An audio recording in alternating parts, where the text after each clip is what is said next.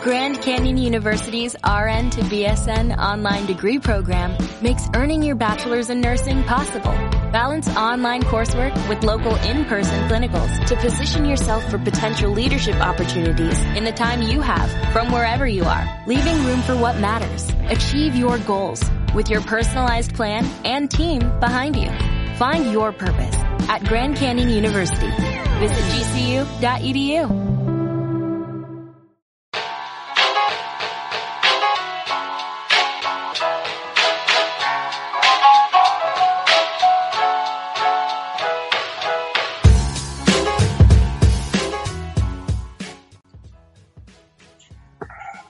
Bienvenidos una vez más a esta iniciativa, a este podcast de Básquet entre tres.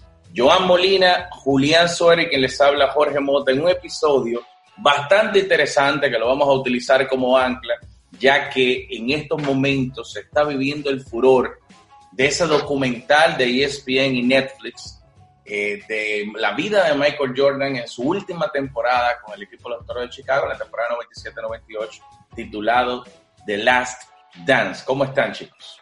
Saludos. Bien, saludos, saludos muchachos, saludos Joan, Jorge y a todo que está con nosotros en Basket entre tres. Estamos en todas las redes eh, de donde se desarrollan o se escuchan los podcasts, Spotify, que es la principal, y tengo entendido que ha sido bien recibido. Yo le digo a la gente, riegue la voz, riegue la voz. al que le guste el baloncesto, eh, no se va a aburrir. Le garantizamos que no se va a aburrir. Eh, a nosotros tres eso es, eso es lo que nos mueve. Y bueno, esperemos que, se sigan sumando seguidores, personas y vamos ahora a tratar un tema que apasiona. dime, Julián. Bien, vamos a hablar de Michael Jeffrey Jordan. Su majestad, el mejor atleta de todos los tiempos, a mi entender, el más dominante, el que mejor, el que más dominó su disciplina deportiva a lo largo de su carrera y sabemos eh, eh, los inicios de Michael Jeffrey Jordan en el baloncesto. Nace en Brooklyn, crece en North Carolina, en Charlotte, va, es reclutado por esa universidad que siempre ha sido eh, el programa, uno de los programas más seguidos en toda la baloncesto universitario, bajo el coach legendario Dean Smith. En su primer año era un mozalbete, venía del banco, pero tuvo una gran responsabilidad y quedó en la historia. Al dejar oliendo donde guisaban a los joyas de Georgetown de Patrick Ewing y John Thompson con un disparo faltando segundos que le daba el campeonato del 82 a ese grupo que tenía Sam Perkins, Brad Dougherty, Joe Wolf eh, y que comandaba el ex Lakeriano James Ford es drafteado eh, luego ya de dos años en el 84 como la tercera selección. Todos recuerdan quiénes son los primeros elegidos primeros adelante que él, eh, Akim Olajuwon y Sam Bowie, que venía de la Universidad de Kentucky con cuatro piernas rotas en vez de dos. en su primera temporada, 28.6 puntos por partido, novato del año indiscutible, y se adueñó en cuestión de segundos de la ciudad de Chicago y de un, de un equipo que no era nada tradicional, que era un equipo prácticamente joven, había debutado en el 69 en la, en, en, la liga y que nunca tuvo nada del otro mundo. O sea, el mejor jugador que había pasado por ese conjunto hasta el momento eran Jerry Sloan y el centro Artis Gilmore, que no eran grandes, eh, eh, grandes jugadores, eran buenos jugadores, en, la En la postrimería de su carrera estuvo por ahí también eh, el Ah, The Iceman. George, George Bueno, él llega un, a, segundo año de Michael Jordan incluso. Que esa segunda temporada él se lesiona, se rompe la pierna, eh, parte de su pierna. Ironía de la vida, él se lesiona primero que Sam Bowie. Y regresa justamente a tiempo para enfrentarse en la primera ronda de playoff a uno de los mejores equipos que ha tenido la NBA en su historia quizás el equipo que ha jugado más lindo el baloncesto desde que James Naismith eh, tuvo esa premonición, esa visión e inventó esto. Los estamos, hablando, estamos hablando de la conformación estrictamente del 1986. En ese año era que estaba Bill Walton ganando como sexto. Claro, claro. estaba ah, Bill Walton. pero Julián, Julián se refiere, Jorge y los que nos escuchan, a la manera en que jugaban. A la manera en que jugaban. No solamente a la conformación, los fundamentos manejados a la perfección. Era un equipo que estaba muy bien dirigido, muy bien hecho. La Rivera estaba en el punto máximo de su carrera. Estaba en el mejor momento. Tuvo una de las mejores temporadas de la historia de la NBA y jugó el jugador más valioso. Pero Jordan, que, que escuchando a Julián eh, haciendo el, pequeño resumen de, su, de sus inicios en North Carolina, menciona a Patrick Ewing y más tarde yo estoy seguro que Julián lo va a mencionar con mucho más dolor cuando hablemos de los Knicks. Eh, y, Patrick Ewing fue un sufrido de la, de, la carrera de Michael Jordan. De toda la carrera de Michael Jordan. Claro, en esa, esa primera ronda de playoff, el primer partido fue legendario. Eh, nadie se le va a olvidar. Yo no tuve el placer de verlo, yo era un niño de apenas 5 años. Michael Jordan encestó 63 puntos en una derrota de su equipo ante los Celtics en tiempo extra en el Boston Garden. Hay una imagen de Kevin McHale en ese encuentro donde se ponía la mano en la cabeza y hacía la seña diciendo que no. ¿Y cómo vamos a parar a este hombre? Luego hay unas declaraciones famosas que Bear le decía a Jackie McMullen de Sport Illustrated, yo acabo de ver a Dios vestido de basquetbolista. Para que tengan una idea, yo vi ese juego y yo, como he dicho anteriormente, era fanático de los Celtics cuando niño. La Rivera era mi jugador favorito y evidentemente estaba pegado a la televisión ahí mirando. Recuerden que la NBA ha tenido grandes anotadores de cantidades increíbles en serie regular y el, el tope de anotación es 100 puntos, después viene 70, bueno, hay muchísimas cantidades por encima de 63. Pero que el tope sea 63 te dice a ti lo difícil que es anotar en un playoff, cómo siempre cambia el juego en los playoffs. Imaginen el tipo de defensa que se le aplicó a Michael Jordan en este juego, cuando todavía la regla era la de los 80, claro. que, que físicamente era muy diferente a lo de ahora, y un Michael Jordan que todavía no, no tiraba ni de media ni de larga distancia. No, no, no, él no hizo, hay que buscar las estadísticas, pero no creo que haya hecho ni un tiro de tres. No, no, no, no, para nada. Todo era a base de penetraciones, tiros de media distancia y habilidad.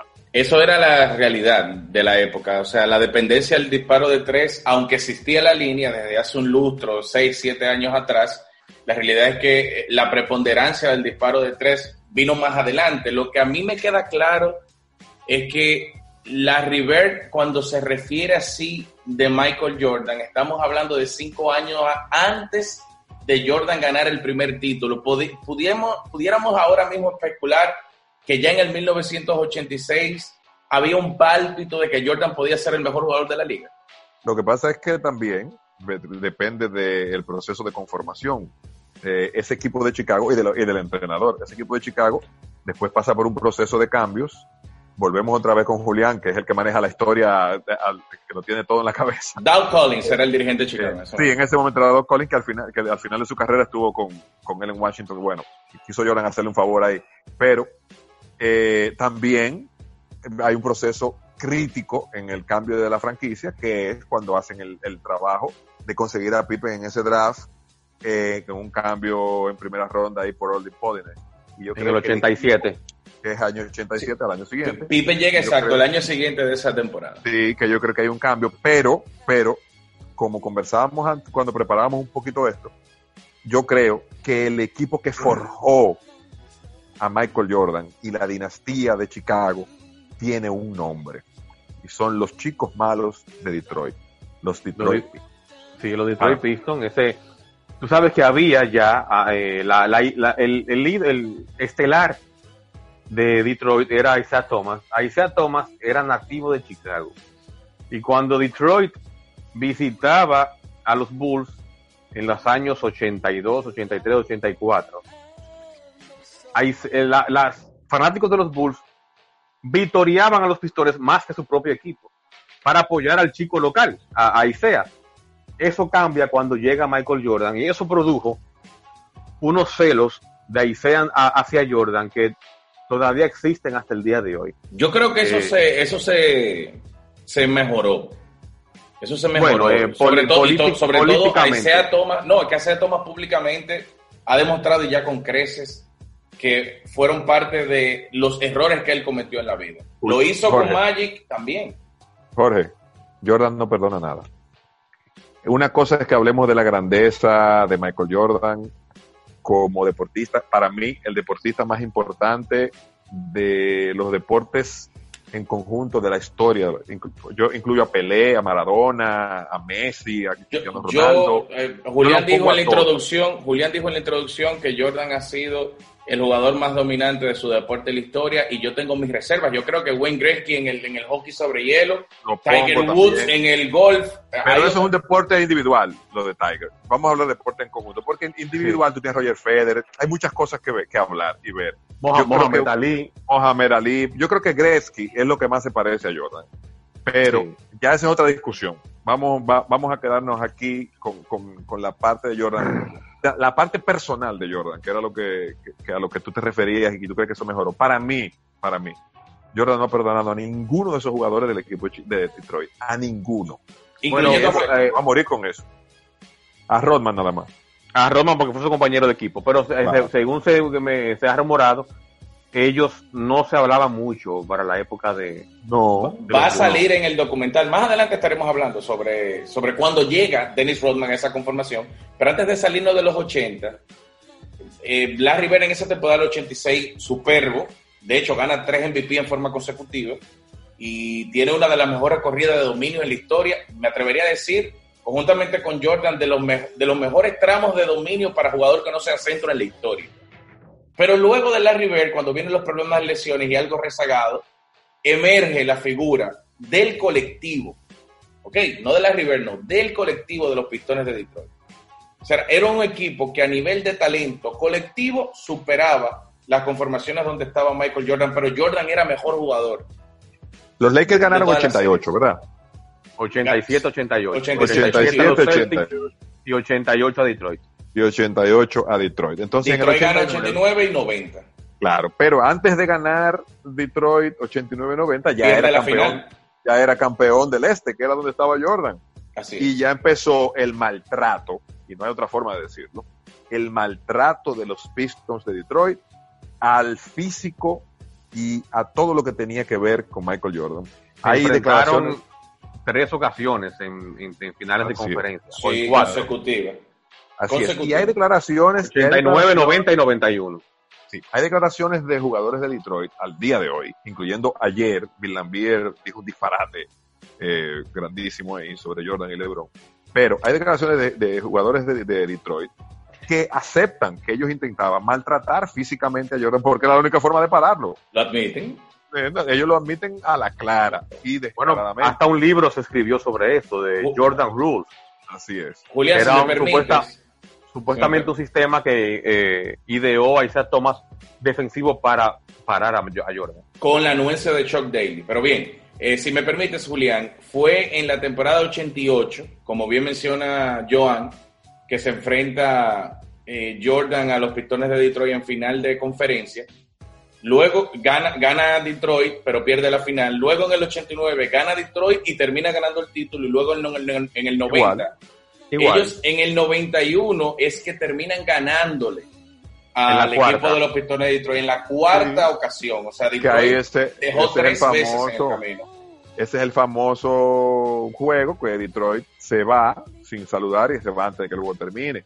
Pero Jordan entendió en ese proceso, en esa, en esa parte ya eh, crítica, que si no trabajaba su físico y si no se convertía en un jugador que mejorara a los demás que estaban a su alrededor, nunca iba a pasar de ahí. Simplemente se iba a convertir en un tipo que promediaba 40, pero que nunca ganaba. Y esa no es la idea del deporte. La idea es ganar. Tú ser bueno y ganar. Y él lo entendió en este momento. Gracias a eso y gracias a que fue Jackson, que, que, es un genio del manejo psicológico. Eh, la gente me habla a mí de que quizás no es buen entrenador porque tuvo grandes equipos, que sé qué. Señores, el que ha estado involucrado con equipos de baloncesto saben que esto no es solo un trabajo de, de X y O, esto es un trabajo, los entrenadores tienen que ser psicólogos. Claro, y ese tipo es un genio.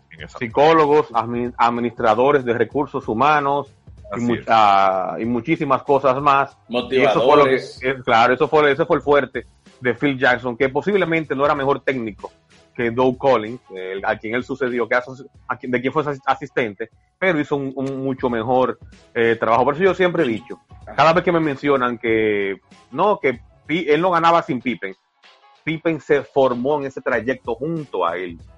Sí. Y se adaptó. Y se, adaptó. No fue que Pippen llegó y salvó. No, no, no. Pippen venía de una, de una, universidad de NAIA pequeña llamada Central Arkansas y fue el, el, bubble del draft, o sea, la, la sorpresa del draft del 87, uno de los drafts más malos en la historia de la liga. Quiero decir algo. Eh, obviamente, complementando lo que ustedes están mencionando, entiendo que la llegada de Phil Jackson eh, como comandante de las filas de los Toros de Chicago lo lleva al siguiente nivel y se reflejó. No lo vamos a poner en tela de discusión, pero cuando yo hacía el comentario ahorita y le exponía las preguntas a ustedes, de si ya en el 1986 había algún matiz de que Michael Jordan podía ser considerado el mejor jugador de la liga, es porque después de eso vimos una temporada de más de 32 puntos con 8 rebotes y 8 asistencias de Jordan sin un título. Vimos un MVP de Michael Jordan siendo el defensa del año sin un título en los 80.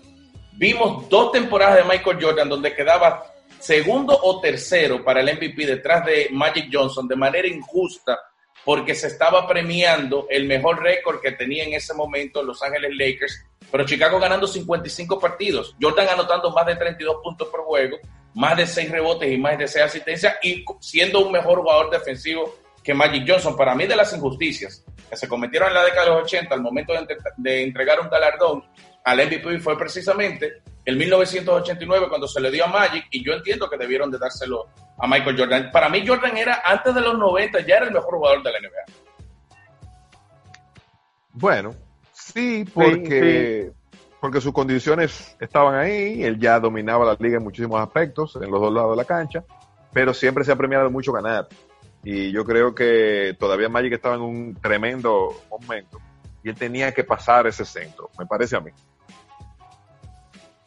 Sí, claro, claro. Como eh, que no todos los eh, jugadores tuvieron la suerte de un Magic Johnson o de un Larry Bird que en su primer año ya estaban jugando finales, ganando campeonatos, eh, que hicieron mucho mejor a sus equipos que ya eran eh, decentes o, muy buenos como los Lakers. Ahora, en el caso de eh, Jordan no, Jordan llegó a un equipo que era horrorosamente malo, donde sus primeras dos temporadas, su, su compañero de equipo era Orlando Woodruff. Sí, pero Julián, también hay que decir algo. Jordan no entendió, como si lo hicieron la River y Magic, que ellos tenían que hacer mejores a sus compañeros para ellos ganar ellos llegaron así. ellos llegaron así. Magic y Bird llegaron hacia la liga. Ellos sabían. Eso. Ellos, eran, ellos eran así desde, eh, desde que jugaban en high school. Jordan, no, eh, Jordan siempre, Jordan siempre fue un jugador de atacar el aro. Joan, ¿tú, no sientes que está siendo un poco duro con ese trayecto de Michael Jordan antes de convertirse en el mejor jugador de la liga? Porque si tomamos como referencia el mismo Jordan cede a nivel de estadísticas y le da preponderancia en el juego colectivo. ¿En qué año? ¿En qué año? Tres, eh, Pippen con dos o tres años ya dentro de la liga, porque a Pippen le tomó tiempo posicionarse como uno de los jugadores más contra de su Cuando Detroit le ganaba en el 88, en el 89, él no jugaba así. Él entendió eso para poder ganar. El cambio físico, como mencioné ahorita, y creer en sus compañeros. Claro, con Jordan había que ganárselo. Y como, como hemos visto y leído, y vamos a ver en el, en el, en el especial, Jordan ponía a sus compañeros en una situación complicadísima en la Pippen elevó su nivel de juego después de 3, 4 temporadas. en el 90, en 90. Pippen entró 87. En el 90, Pippen vino a entender. A Pippen le daban una cantidad de golpes también grandísimo al principio de los Pistons. Y él no aguantaba porque Pippen era muy delgado también. Bueno, eh, la, la, final del 90 de conferencia se pierde en siete juegos el equipo de los Bulls y en el, ese séptimo partido, Scottie Pippen jugó limitado, creo que solamente 26, 28 minutos. tenía, una, tenía una contusión de tantos majaguazos que le daban entre Bill Lambert y, Dennis Rodman y John Sally. Ya no estaba mejor ese año. Julián, Jorge, nadie salía libre de un bloqueo de esos tipos. El que se metía entre Mahorn, Lambier y ese grupo y Rodman era al suelo que iba al suelo y no había FAO. No había falta. Yo miraba un video un video, no, el 30 por 30 que tiene ESPN de la, de la, de la, de la rivalidad de Boston y los Lakers. Una falta que le dio Kevin McHale a, a, a, a Cole Rambis. A Kel Rambis. Señores, yo quiero que ustedes vean eso. Ahora mismo, preso tuviera McHale. y, eso fue, y eso fue un FAO, tire dos tiros y siga jugando. Y ya. Digo, obviamente es un conato de pleito después de la falta personal. Sí, sí, claro, pero nada. Entonces, peor, porque ahora hay un conato de pleito y ahí votan a tres del banco. En ese momento, en ese momento se metía del público.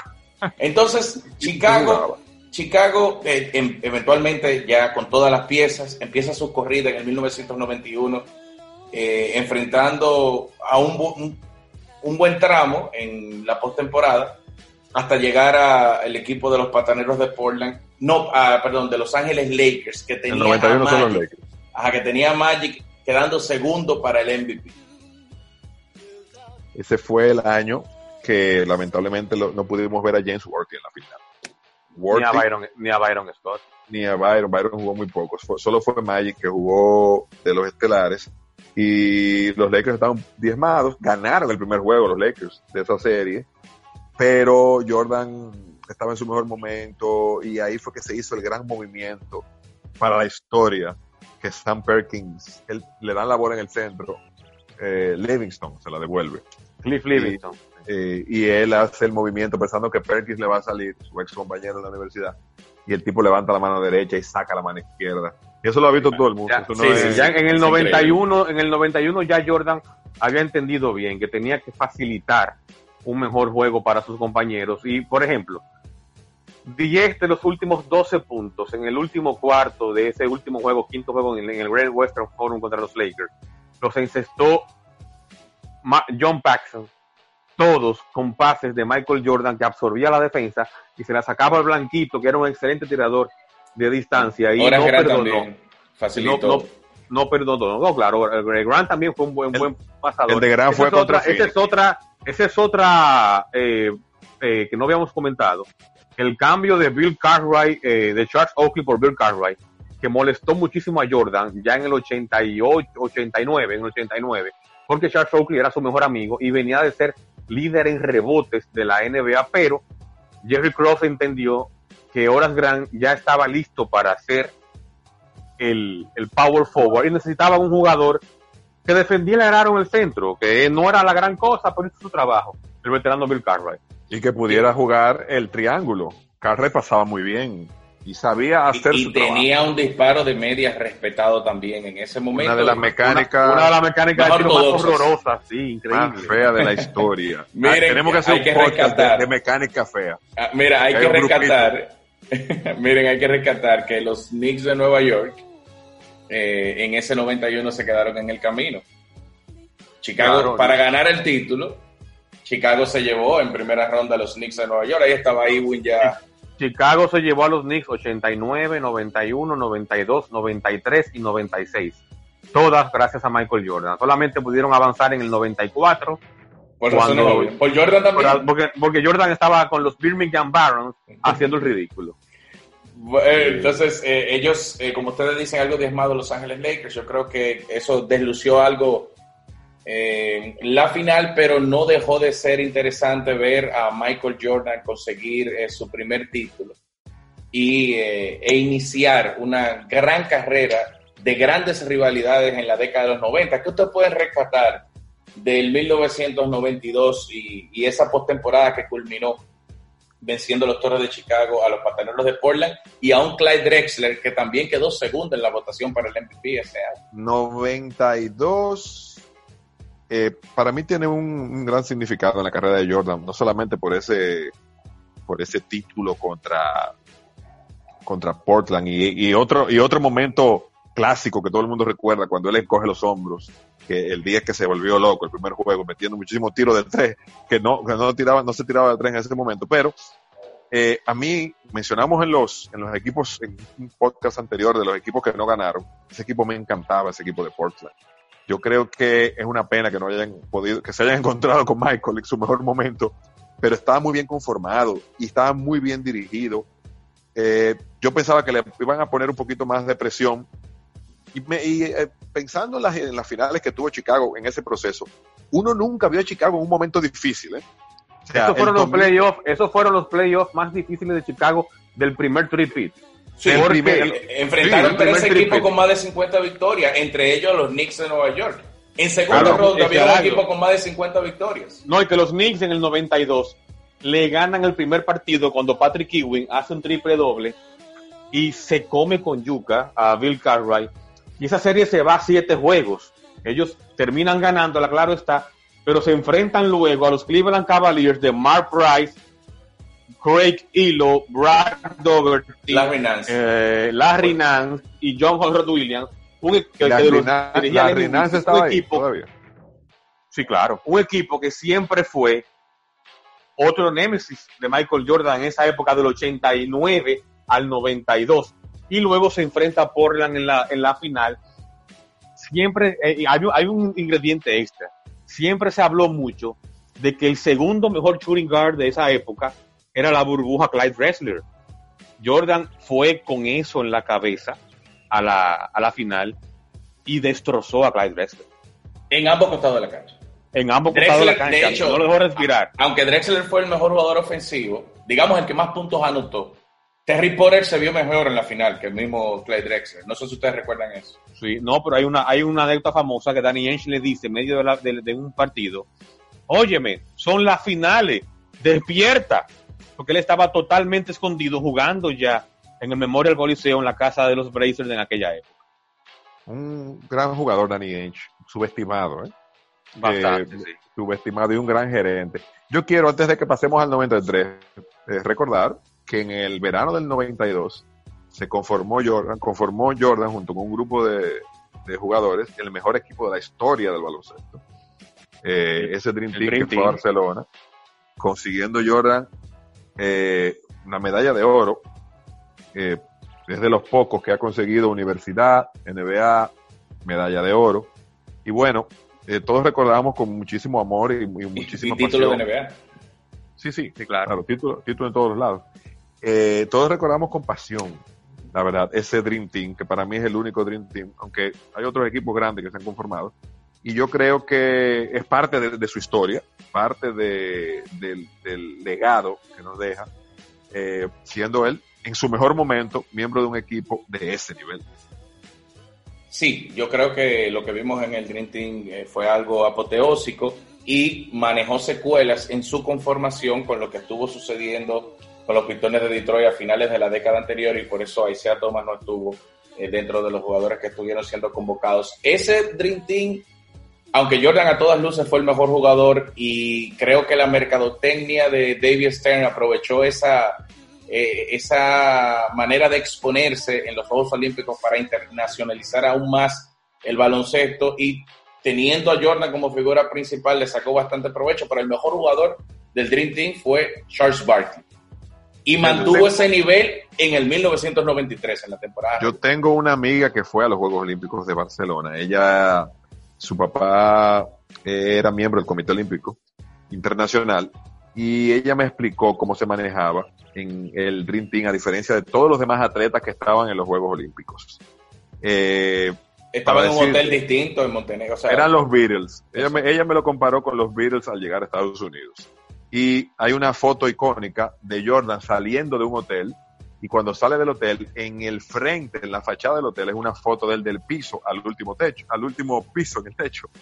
Entonces, era, eh, ahí empezó la parte de hacer el baloncesto como un deporte global y intentar parecerse un poquito al fútbol. No, antes, de, antes de pasar al 93, yo quiero rescatar que el mismo John Stockton, o sea, Jordan era tan famoso que no podía moverse en Barcelona y John Stockton se apartó para ir con su familia en un momento determinado a, andar por zonas aledañas de donde estaba el hotel del equipo de Estados Unidos y a John Stockton no lo reconocían. No, no. Eso sale en el documental del Dream Exacto, ni, siquiera lo reconocían. Entonces, en 1993, Charles Barkley, que venía con ese furor y tenía antes del MVP del 93 otras temporadas merecedoras de jugador más valioso, termina poniendo a Phoenix en un sitial donde yo creo que vimos la prueba más difícil de ese primer tripit de los Toros de Chicago? Los, eh, ese, ese, ese equipo de Phoenix, cuando llega Charles Barkley, cambia por completo. Ya era bueno con Kevin Johnson, Tom Chambers, Dan Marley, eh, Mark West, pero con la llegada de Barkley ese eh, se catapultó a ser el mejor equipo de la liga, fue el mejor récord ese año de la, de la liga y fue la primera vez en unas finales que Chicago no era dueño de la casa, pero ganaron los dos primeros partidos fuera de casa y esa fue la final donde Michael Jordan promedió más puntos, 42 puntos por juego.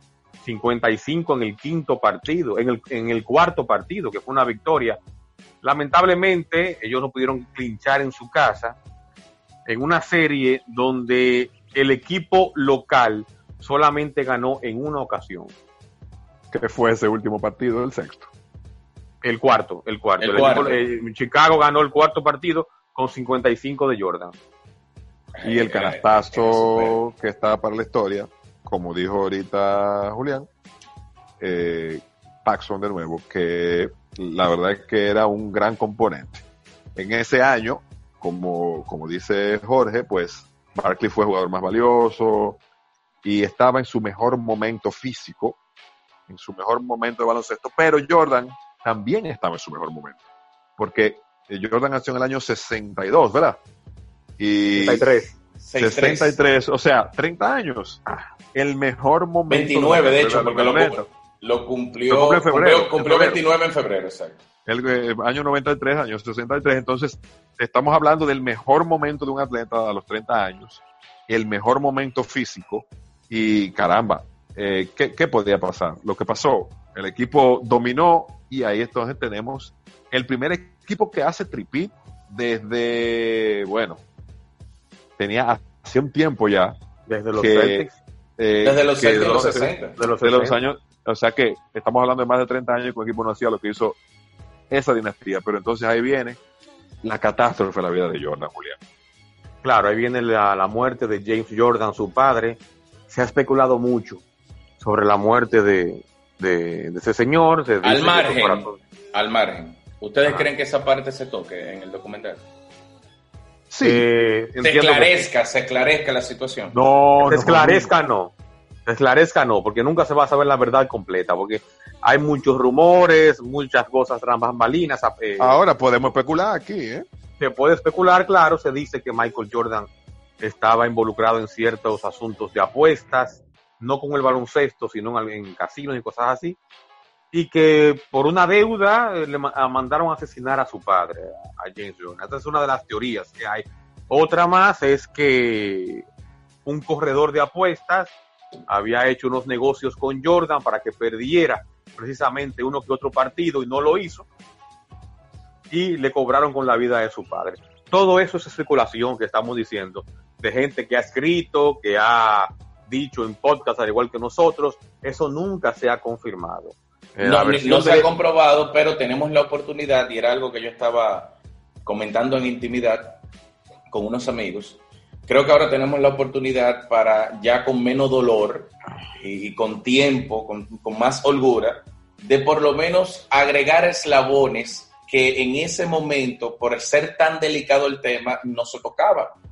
Eso, eso es algo que yo entiendo que pudiéramos estar eh, viendo en la parte sensible de Jordan, el ser humano, el que termina retirándose en, el, en 1993, como bien mencionaba Julián hace un momento, por el asesinato de su padre, James Jordan. La decisión de retiro viene entonces a, a dejarnos sin el atleta más importante del deporte y un vacío, como dijimos, con un atleta retirado con 30 años. O sea, algo sin precedentes, en la con pocos precedentes con pocos precedentes, y lo que se decide es ir a mover la figura para no dejarla morir, la figura deportiva, moverla de un deporte a otro. Y Jordan decide, él y un grupo decide ir a jugar béisbol al equipo clase A de los White Sox de Chicago que pertenecen doble al mismo dueño. Birmingham Barons, Es doble A, sí.